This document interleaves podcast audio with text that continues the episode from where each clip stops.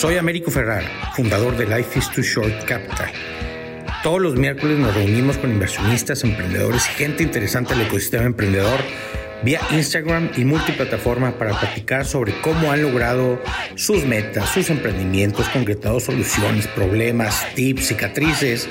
Y sé que estas pláticas van a facilitar tu camino en tus proyectos. Esto es The Short Life.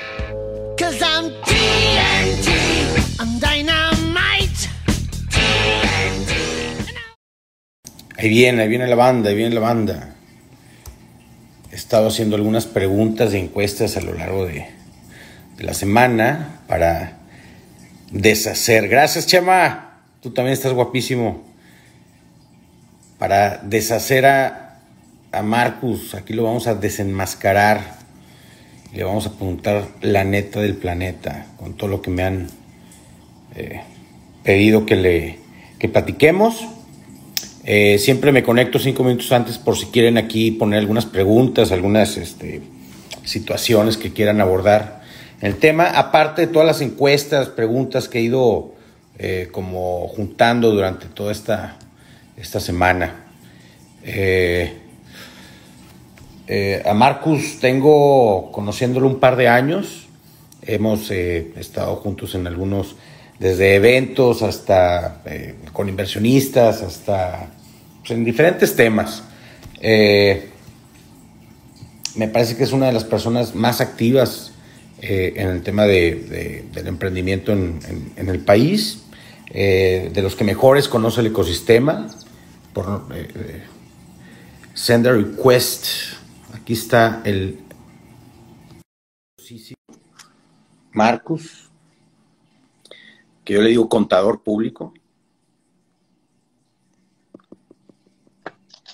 Contador. ¿Cómo está, licenciada? Oye, contador, le estoy, me conecto yo cinco minutos antes para preguntarle a la banda eh, eh, pues, pues qué, vamos a preguntar y qué, quieren abordar y qué tal y tal. Y le estaba platicando que, que eh, te apodo cariñosamente contador para para joder a, nuestra parte libre, que como inversionistas, emprendedores, como gente que odiamos esas, esos cubículos de contadores que son necesarios para ordenar las empresas, ¿eh? al final del día. claro. Que, cariñosamente te apodamos, o te apodo yo, mi querido contador. ¿Cómo estás, Marcus? Oye, por lo visto un poco borroso, déjame meter la cámara, ¿no? ¿Es, falta de saldo o, falta de... Ahí Muy bien. ¿Cómo estamos, bro? Este, ¿tú cómo andas? Este, pálido, me hace falta sol, me hace falta calle, me hace pues falta... y barbones, barbones además. Barbones, me hace falta un trimming ahí, este, meterle cariño. Este, le voy a hablar ahí a algún peluquero que vaya a, mi casa a echarle una, una rebajada. Oye, pues te cuento rápido. Fíjate que me empezaron a, a, pedir eh, que entrevistara gente, pero con un formato eh, diferente, es decir, no hacer los lives de, de,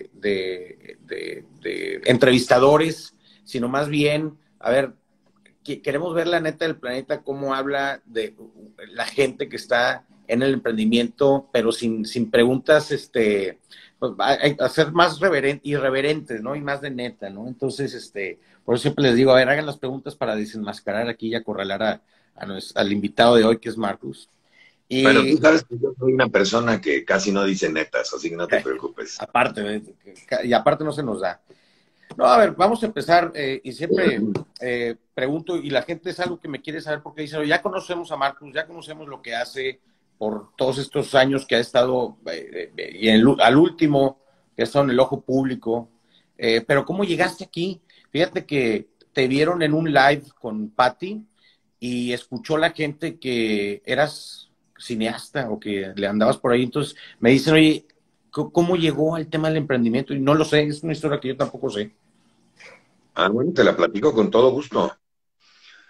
Yo estudié, mira, yo estudié yo estudié computación en el TEC, una carrera que se llamaba LASCA hace muchos años, que ya ni existe, ¿no? Se llamaba en el 65, en el 65. 48, acabándose la guerra mundial. Este, eh, en, eh, se llamaba licenciado en Sistemas Computacionales Administrativos.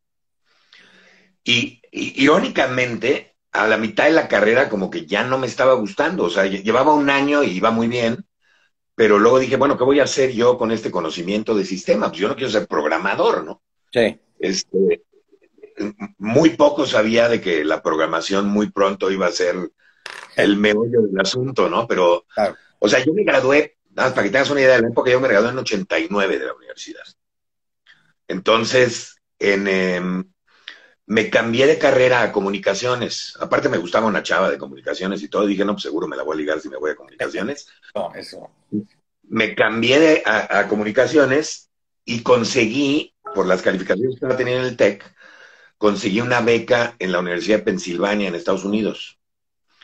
Y cuando me fui a la Universidad de Pensilvania, revalidé todos los créditos que ya traía de administración y de cómputo y me dediqué mucho más el enfoque a comunicaciones y había una especialidad en la carrera en cine. Y dije, ¿sabes qué? Me late muchísimo el cine, o sea, como medio, como, como carrera. Sí. Y entonces me gradué de comunicación en cine, con muchas técnicas de cine y con muchas cosas también de comunicación en general. Cuando llego a México, eh, en, eh, a principios de los 90, a finales del 89, me doy cuenta que las películas en México, la verdad es que son malísimas. O sea, en esa época el cine era Lola la trailera 14 y la ah, vacaciones Hermosa época, sí, Las ficheras 9, ya sabes, ¿no? Sí, sí, sí. sí. Y, este, y, entonces traté de hacer cine, me metí a publicidad, me metí a una agencia de producción, hice algunos documentales, muchos anuncios, etcétera. Yo era, yo era asistente de producción y acabé de asistente de dirección y eso. Sí, sí, horrible, ¿eh? Déjame. Traigo es que me está preguntando que, de quién es y le estoy diciendo, pues nada más de de su papá Brady, por favor. del ex buen equipo. Este, y entonces me meto, me, meto a hacer esto y, la verdad es que no me estaba funcionando, no estaba agarrando la chama que quería, eh, no estaba muy contento porque no estaba haciendo cine. Y en eso un cuate me enseñó, eh, me, me empezó a platicar de Internet. Y la verdad es que yo había escuchado de Internet, pero pues todavía Internet no existía per se. Eh, estaba empezando. Y entonces me platicaba el que jugaba Magán, acción 53. Y fui a su casa a ver lo que estaba haciendo y su hermano estaba haciendo una página de Internet. Entonces dije, ¿cómo que está haciendo una página de Internet? Y me empezó a enseñar HTML y me fascinó. Dije, oye, este es un medio espectacular. O sea, imagínate lo que podemos hacer con el Internet, ¿no? Puede escucharte, puede, verte lo que tú escribes, gente de todo el mundo, etcétera. Y dije, esto está mejor que el cine. Y entonces me dediqué como dos semanas a hacer mi página de Internet, una página muy chistosa, en donde tenía los museos del mundo y las universidades del mundo y todas las páginas de México y tonterías así. Y, tenía un cuate, yo no sé si te acuerdas tú de CompuServe, pero CompuServe fue de los, de los primeros ISPs en México. ¿Cómo no? ¿Cómo no? Y ese cuate me, me alojó en CompuServe, que era una especie de MySpace, o sea, mi página estaba guardada en ourworld.compuserve.com, diagonal free users, diagonal pages, diagonal 7047.1152, ¿no? Y entonces, cuando, el, cuando me, me, eh, me pongo, o sea, yo le había puesto un contador a la página y este, y, pero Empezó a hacer clic. ¿Eh? Empezó a hacer No, le había puesto un contador a la página y me di cuenta de que, de que había, que entraba un montón de gente a la página, o sea, eh, seguramente la mitad del tiempo era yo entrando a ver la página, ¿no? Pero la otra mitad eran gentes reales. Y entonces descubrí los dominios. Y cuando descubro los dominios, dije, pues imagínate, si entró tanta gente a una dirección tan difícil, ¿por qué no registro un dominio que se llame, espérame un segundito. Eh, es que no, entienden aquí que estoy en medio de una entrevista. Oye, no pasa nada, ¿eh? Somos seres humanos y es la nueva realidad. A mí, a mí mis hijos me, me, se meten en, en, medio de la junta, en Zoom y en Meet y en Google Hangouts y es la nueva realidad, y así es, no pasa nada. Bueno, discúlpenme, discúlpenme la distracción. Y entonces me puse a buscar un dominio, porque esta es la parte divertida. Entonces, acuérdate que en esa época eran modems, Américo. Y, este, y entonces era lentísimo internet, bajaba lentísimo las páginas. Entonces dije, ¿por qué no hago, por qué no le pongo a mi página algo que represente México, pero que también represente velocidad? México.com. No, speedygonzález.com. Que no estaba registrado. Entonces registré el dominio y como a las tres semanas me llegó una carta de Warner Brothers demandándome. Y entonces les regresé el dominio y todos mis cuates me empezaron a decir, oye... fuiste, fuiste el papá de, de GoDaddy.com y esas cosas. Pues casi, casi, Américo, porque registré, te digo, registro Pi González, se los regreso a estos cuates porque me doy cuenta que, que pues, no, no, o sea, ¿para qué me quiero pelear yo con Warner Brothers, no? Pero la oportunidad estuvo detectada, ¿no? Sí, sí, no, no, no, pero además todos mis cuates me dijeron, eres un tarado, ¿cómo les das el, cómo les regresas el dominio? Podías haber hecho mucha lana, bla, bla, bla. Y este, y bueno, el, eh, agarré ya nada más por ardido, registré andale.com. Y dije, bueno, este no me lo pueden quitar porque este es genérico, ¿no? Y a las dos semanas me llegó un correo de unos cuates de Silicon Valley que me ofrecían 10 mil dólares por el dominio de Ándale. Y yo pensé que era una broma, Américo. Entonces les dije, no, pues dame 20 mil y me depositaron 20 mil dólares. Y dije, oye, este es el mejor negocio del universo. Yo lo compré por 70 dólares el dominio y lo vendí en 20 mil en dos semanas. Y entonces me puse a registrar dominios como loco. Registré todo lo que se te... Me decías, oye, ¿por qué no vamos a echar un café? Café.com, ¿no? Claro. ¿Y por qué no en Monterrey? Ah, pues Monterrey.com. Yo tuve Monterrey.com, Guadalajara.com, Puertorico.com. Y bueno, para hacerte la historia corta, acabé con México.com y esa fue mi primera. Yo me acordaba de México.com. Exacto. Y esa la vendiste también. muchos años después, estamos sentados en Los Ángeles hablando con inversionistas y nos están ofreciendo 7 millones de dólares, siete y pico, por el 30% de México.com. Yo no entendía ni lo que estaba pasando, yo no sabía nada de Venture Capital, no sabía nada, ¿no? Y no entendía por qué estos cuates le daban tanto valor a México.com. Pero pues lo aceptamos y nos hicimos socios de los cuates y lo demás es ¿no? Así es como empecé, sin querer. Este, tengo que quitarme, me hicieron mucho, mucho la pregunta, yo no quería abordar el tema porque me parece que para ti debe estar muy trillado, pero pues la banda quiere saber la neta en función de Shark Tank que mañana inicia, tengo, tengo entendido que mañana inician las, este, ahorita nos platicas si quieres un poco cómo estuvo la temporada, pero la pregunta es, ¿es neta o es puro rollo Shark Tank? Es decir, ¿es rating o sí es de neta lo que pasa ahí y si hay deals y si le siguen adelante? Mira, es neta lo que pasa ahí. Pero tú como inversionista... Ahora, tienes que decir porque contractualmente pues, estás obligado a decirlo, ¿no? Este, bueno, traigo, sí, traigo una fusca acá. No, no, no. No, no, no. Es neta lo que pasa en Shark Tank.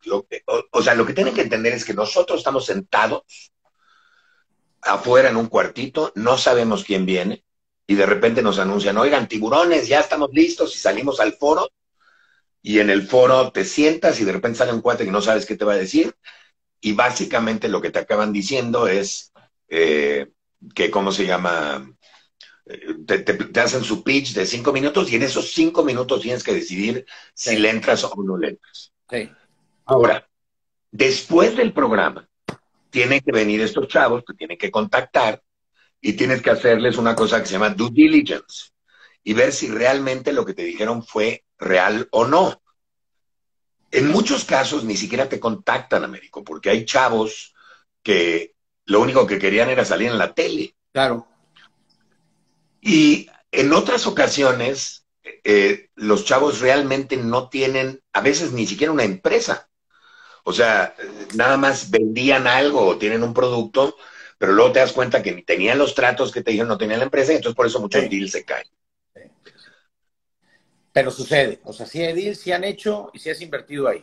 Sí, de hecho hay seguimiento cada temporada, cada tiburón escoge uno o dos deals y te es el Where Are They Now, ¿no? Y te enseñan dónde están y qué han hecho y cómo mejoraron, Y me preguntaban también, y luego, ¿y qué más hace Marcus, no? Pues, este, porque no, no, no es nada más ahí, les, les, quiero dar como una intro y tú platicarás también un par de, minutos de eso, pero Marcus es también socio de, un fondo que se llama Dux Capital, eh, con, un par de socios más, ¿no? Yo los conozco, muy lindas, gente, todos muy profesionales.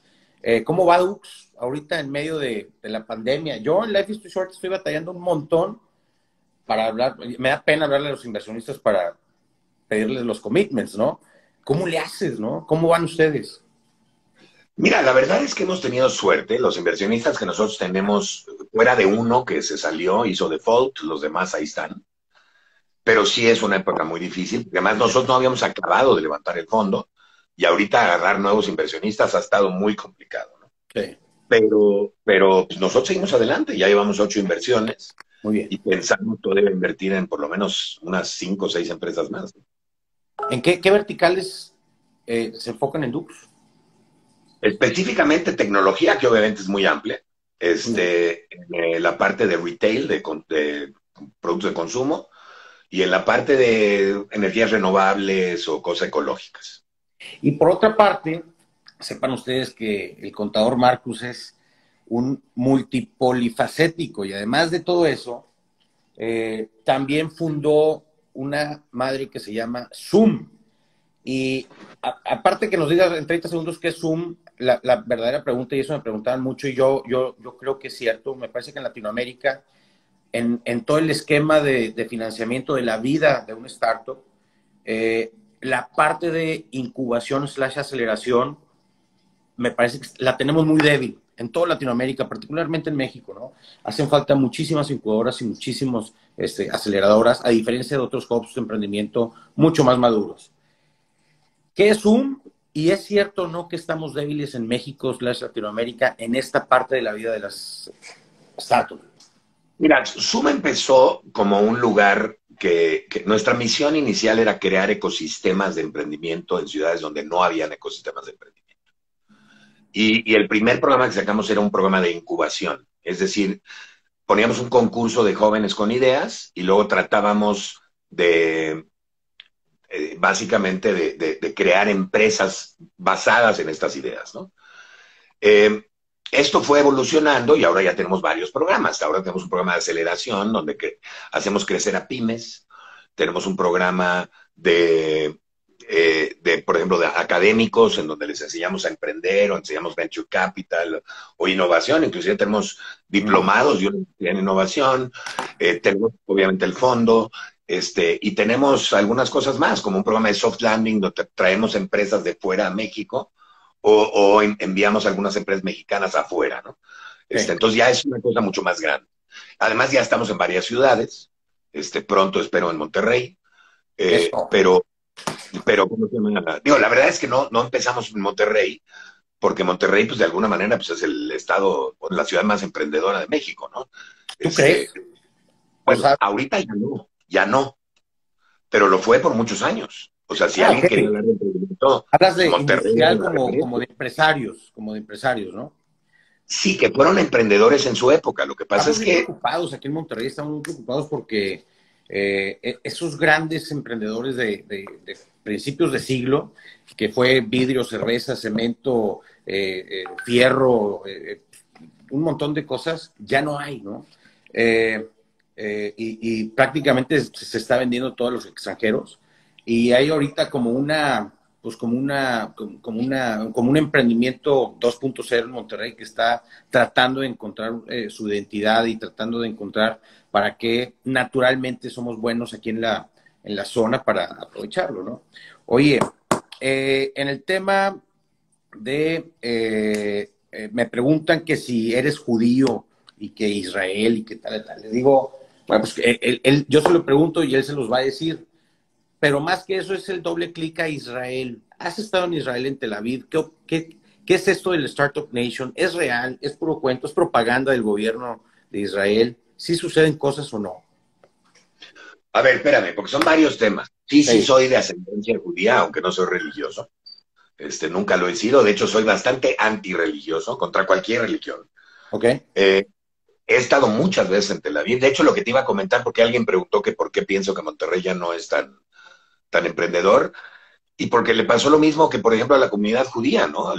Es, es lo mismo, o sea, empezaron hace muchos años los abuelos y mucha gente hizo muchísimo dinero. Sí. Este, hicieron empresas muy padres y, es una, y son empresas que durante mucho tiempo vivieron muy bien, pero luego cuando tienen hijos y tienen nietos, pues ya no pueden vivir 20 personas de esa misma fábrica. O sea, ya, ya no es lo mismo, ¿no? 30 o 50. Y entonces las generaciones de abajo empezaron a flojear y se perdió ese espíritu emprendedor y ese espíritu de empresario que tenían tanto en Monterrey como los judíos, por ejemplo, en México, ¿no? Eh, he estado muchas veces en Israel, de hecho mi hija vive allá, vive en, en está estudiando allá psicología. Y lo que te puedo decir es que es un lugar espectacular. O sea, son, cada ciudad es diferente, porque tienes Jerusalén, que es una ciudad vieja, en donde tienes casas y cosas de más de 3.000 años de edad, y estás caminando en la historia del mundo, ¿no? Donde nació Jesucristo y donde nació una... O sea, imagínate, imagínate lo que estoy hablando. Están las tres culturas, eh, la cultura árabe, la cultura cristiana y católica, la cultura judía, todo junto, ¿no? Pero además tiene ciudades como Tel Aviv que son hipermodernas, que son ciudades que, que además de que tienen, eh, digo, por, por toda la, parte de, del ejército israelí, etcétera, pues es un país increíblemente avanzado. Tienen que entender una cosa, Israel es un país probablemente del tamaño de Tlaxcala, eh, sin, sin ningún tipo de recurso natural, porque es un desierto. acabo de estar ahí y me, decían los judíos, unos, un, un, compañero judío ya que me dio, el, que me recibió, me dijo, Moisés tuvo que escoger el punto más seco de petróleo de todo Medio Oriente, vino a ponerse que el hijo de la chica. No, además, imagínate, es el único lugar en Medio Oriente que no tiene petróleo. y, que, y que además es seco, no tiene agua tampoco. Pero entonces, acuérdate que la necesidad es la madre de la invención y de la innovación y del emprendimiento. Y, la amenaza, entonces, secos, con 10 países alrededor, con la Fusca aquí, pues 10, son como, son como 18. y además, y además, porque también está el norte de África. Y además te voy a decir otra cosa. El, el, eh, Israel es como una isla, porque no solo no tiene un mercado interno, sino que todo rodeado por enemigos no tiene un mercado externo tampoco. Entonces tienen que crear cosas tan fregonas que las puedan exportar a Europa y al resto de Asia y América y a todos los lugares. Te voy a dar nada más, para contestar esa pregunta ya con una frase, déjame darte una estadística. Una de cada siete personas en Israel trabajan en una startup. Esto es algo increíble la penetración. O sea, en México yo no creo que tengamos más de uno en cada dos mil o tres mil personas que trabajan en una startup. Yo pensé que era propaganda. No creo que haya uno de cada 20 que trabaja en una startup. Yo pensé que era propaganda y la verdad es que estuve un mes allá y, me quedé impresionado de, Y no es nada más Tel Aviv, ¿no? Por supuesto que en Tel Aviv la densidad es, muy grande, pero hay startups en medio del desierto, ¿no? tecnológicas, ¿no? No, no, o sea, en medio del, no, no, los para nada de eso, es, es, es, muy interesante. Nos juntamos a echar carnitas hace un par de semanas algunos ángeles aquí en Monterrey, David Guzmán del APCAP, con Jerry Federico de Cuba del APCAP, eh, a quien, eh, te presenté cuando estuviste por acá, eh, Carlos Solares, Federico Crespo, un emprendedor, y bueno, Mario García, de, también de aquí, de un, de un club de ángeles aquí en Monterrey, y concluíamos que hay tres grandes verticales de inversión que nos emocionan muchísimo. Y, a, ver, a ver si coincides tú y si no, ¿cuál agregarías o cuál, cuál quitarías? Dijimos, vamos, hay, que apostarle eh, por las tendencias, no porque tengamos que empujarlo, sino porque las tendencias naturales de, de, de, de hacia, lo que está siendo disrumpido es, y, lo que se necesita es educación logística y la industria aeroespacial. Digamos, ahí es donde hay que, eh, para donde se están moviendo eh, los problemas, las ideas y el dinero. ¿Coincides o no coincides en este tema? No, no coincido. O sea, sí, creo que son dos áreas en donde hay movimiento, pero hay muchísimas áreas de oportunidad.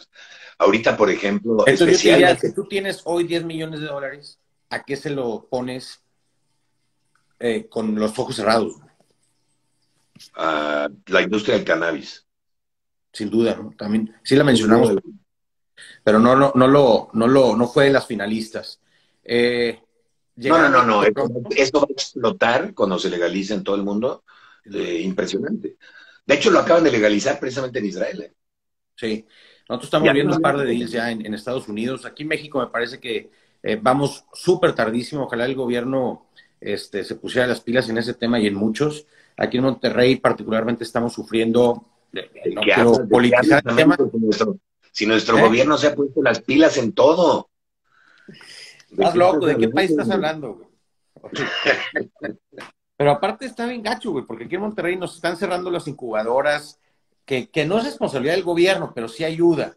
Y, a pesar del gobierno, el ecosistema emprendedor va, va a salir avante, aquí y en cualquier, en cualquier eh, eh, eh, ciudad del mundo, ¿no? Pero lo que quiero decir es que... Todo mundo, todo mundo dice, o sea, los, los, la gente, ya sabes, los puritanos del ecosistema emprendedor dice que el gobierno no tiene nada que ver con el emprendimiento.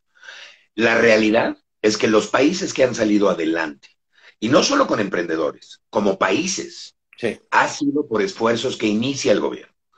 Cuando en México se creó el INADEM en el 2012, del 2012 al 2018 tuvimos un periodo de florecimiento del emprendimiento brutal, brutal. Se crearon 500 incubadoras, aceleradoras, se crearon 70 fondos de inversión, incluyéndote a ti y a mí. Esto no hubiera pasado si no hubiera estado el INADEM apoyando. Ahorita que no hay un solo apoyo de nada, este, a nivel por lo menos federal, porque hay algunos estados que sí están apoyando, eh, yo te voy a decir una cosa, eh, se está perdiendo este ecosistema y se está pagando la plama que nos tomó muchos años prender. Sin duda.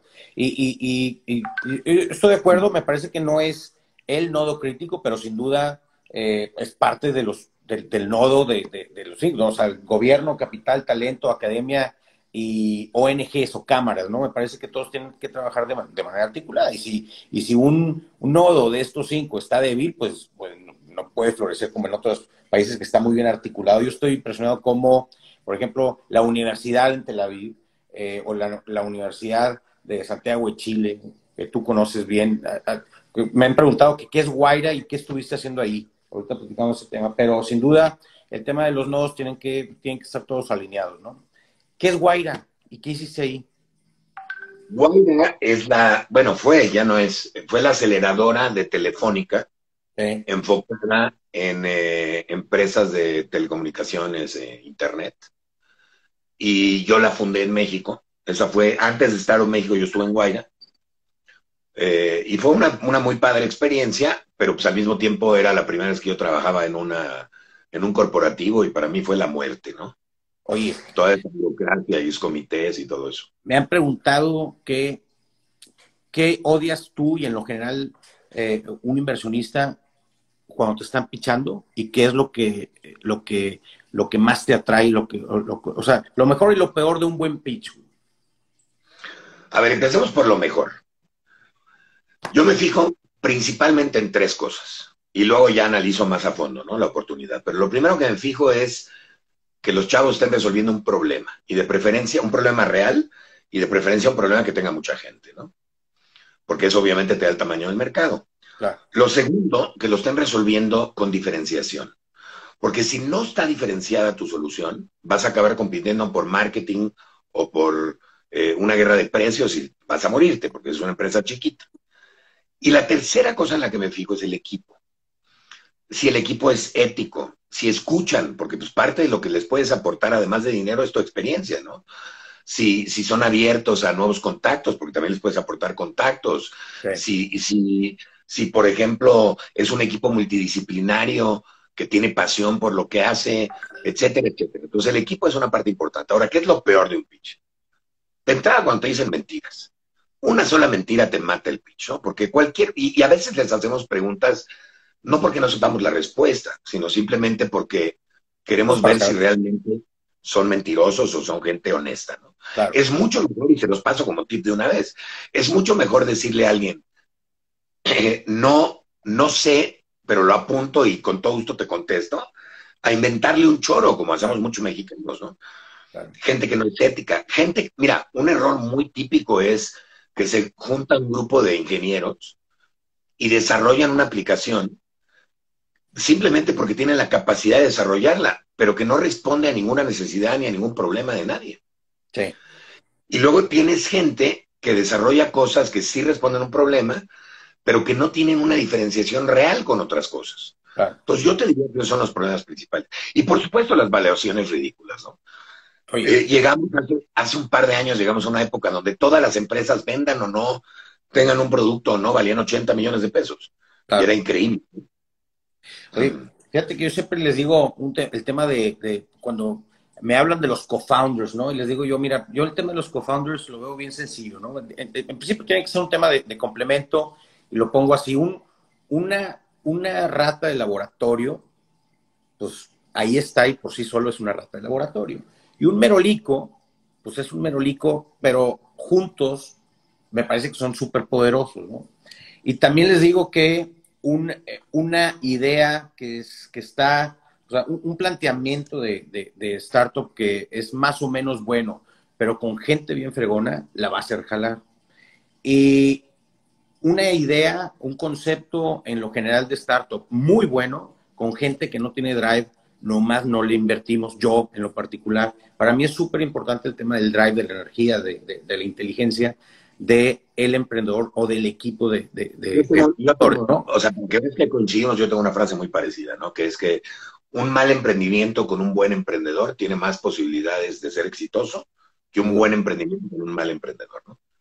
Sin duda. Un saludo ahí a mi, a mi cuñado. Dice, ¿qué tal ayer? Porque ayer me durmió mi cuñado muy tarde y me levanté muy mal. Eh, el tema de, desde hace algún tiempo traigo el tema de decirle a la gente, defínete, haz la tarea, o eres, estás iniciando un negocio o estás iniciando un startup. No todo el que inicia un negocio, o sea, no te, no te llamas startup y no te llames emprendedor, porque funcionan de manera muy diferente y, y se financian de manera muy diferente y tal y tal y tal y tal. Y me han regañado mucho, me han llamado la atención y me dicen, no, no tengas el interesante, Americoco. Todas las startups son negocios y el businessman y, entrepreneur es lo mismo. Y, y, yo insisto en que no es así. Y puede ser una opinión y me, y me han mandado documentos, no, que sí es lo mismo y tal y tal. Pero a mí, me parece muy sencillo a ver si coincido ¿no? opinión. ¿Eh? ¿Te han mandado documentos demostrándote lo contrario? Sí, no, es que fíjate que este, no sé, eh, en la Universidad de Carolina dicen que es lo mismo porque tal y tal y tal, ¿no? Al final del día, pues me parece que son eh, puntos de vista de, académicos, pero yo lo que les digo es, a ver, es bien sencillo, si un, empresario pone a andar un negocio de cero, pero es un mercado conocido, es un problema conocido, es una solución conocida, es un modelo de negocio conocido, la incertidumbre es baja, vas al banco, pides lana para echar a andar una planta y tanta, ¿no? Y un emprendedor. ¿Mande? En primer lugar, hay dos tipos de negocios. Hay un negocio que se llama el lifestyle business. O el, negocio de estilo de vida. Y hay un negocio que se llama un startup, ¿no? El lifestyle business es un negocio en donde tú pones, por ejemplo, una fábrica con miras a que tu hijo y tus nietos operen ese negocio y se vuelva una tradición familiar. Véase Bimbo, Cemex, etcétera, etcétera, etcétera. Eh, eh, que no tiene nada de malo, es una maravilla y se han hecho negocios gigantescos. ¿eh? Y luego está el otro negocio, el negocio de los startups. Para hacer una startup, tú tienes que tener por lo menos cuatro características importantes. La primera, tienes que tener innovación. Para mí es esencial. Si no estás innovando, si no tienes un diferenciador importante, no es una startup. Que no es necesario en, el otro. En Que no es necesario en el otro. En el otro tú puedes poner una planta de camisas y hacer camisas y punto. Por supuesto que te ayuda a diferenciarte, pero, pero puedes no estar diferenciado, simplemente ser la mejor planta de camisas. Ahora, segundo punto, tienes que tomar un riesgo. Tienes que realmente tomar riesgos. Tienes que, como bien dices, eh, estar en un área nueva, en un campo nuevo, donde no sabes si esto va a pegar. Y por eso también el, porcentaje tan alto de fracasos. Tercero, tienes que planear. Tienes que tener una buena planeación a largo plazo, hacer hacer, digo, hay toda una metodología ahora que conoces perfectamente del Lean Startup, etcétera, validar tu producto mínimo viable, etcétera, etcétera. Y cuarto, y esto es lo más importante, tienes que estar dispuesto a vender o a perder el control de esa empresa. ¿Por qué? Porque si no, no vas a traer inversión. Si tú no estás dispuesto a generar una salida financiera, vas a inhibir el proceso de inversión. ¿Por qué voy a invertir yo en tu empresa si nunca me va a regresar dinero a mí? O sea, yo no invierto nada más porque me caes bien, invierto también porque quiero ganarlo. Y la única manera en que yo gano dinero es si esa empresa sale a bolsa o si esa empresa la compra Google, o si esa empresa, eh, digo, quizá nos genera dividendos brutales, pero el problema de los dividendos con un fondo es que los fondos tienen cierto tiempo y no tienen la paciencia para recibir dividendos. Claro.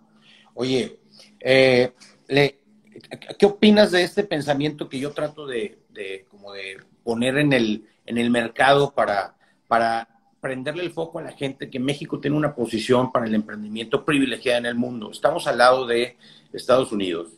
Eh, y me parece que México es la puerta de entrada a un país más grandote que se llama Latinoamérica. Es decir, México es, es, la puerta de entrada a un gran país de 500 millones de habitantes que se llama Latinoamérica.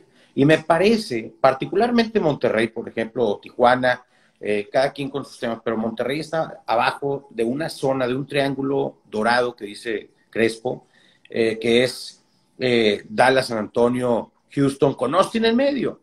Y nada más ese triángulo tiene o, tiene una economía más grande que, todo México, ¿no? les digo, esos cuates están a dos horas de Monterrey en avión, hablan español, hablamos español, estamos en una misma zona horaria. Esos cuates les, no les conviene estar haciendo negocios o estar tercerizando cosas o estar abriendo oficinas en India o en China o en tal y tal. Por supuesto que les convendría mucho más. Pero lo que ellos dicen, la constante de lo que ellos dicen, estos gringos en este triángulo dicen, es que en México no se ponen las pilas. El talento está dormido y simplemente no, están despertando, ¿no?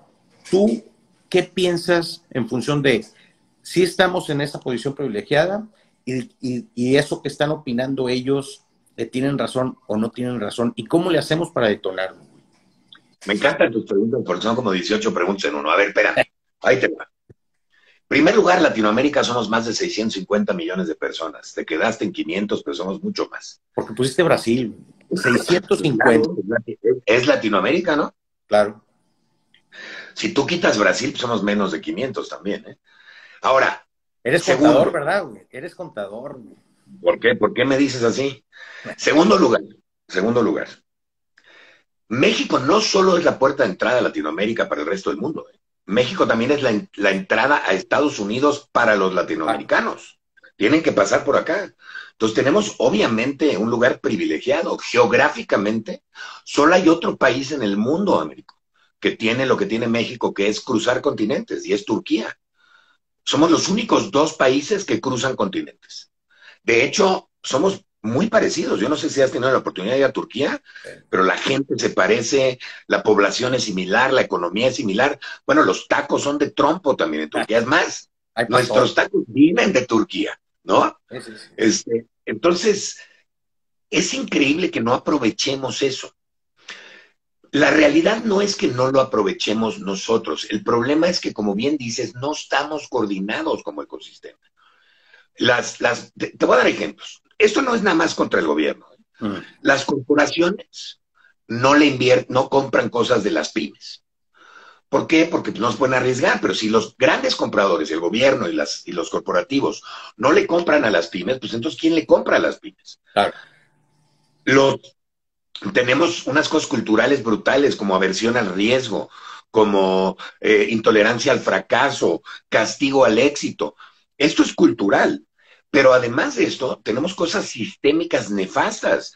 La corrupción, la impunidad, eh, la falta de respeto a las instituciones y a las leyes, etcétera. Yo tengo cuates en Nuevo Laredo, muy cerca de donde estás tú ahorita, que me dicen, oye, es que son seis dólares para comprar una educación.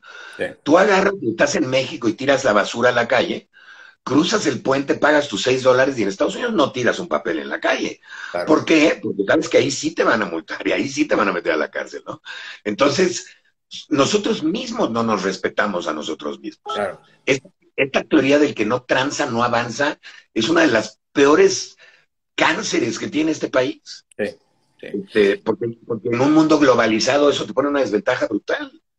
Oye, yo soy muy, en, este, me, critican mucho cuando me dicen, oye, ¿y cuándo vamos a salir de esto? Y yo les digo, me parece que nunca. Es decir, me parece que México es México y, como, como idiosincrasia siempre seguiremos siendo México. Y siempre pongo el ejemplo de Italia. Eh, que Italia estando, eh, es G7, Italia es G7 pero con una corrupción terrible, con un tal, con todo lo que conocemos de Italia, ¿no?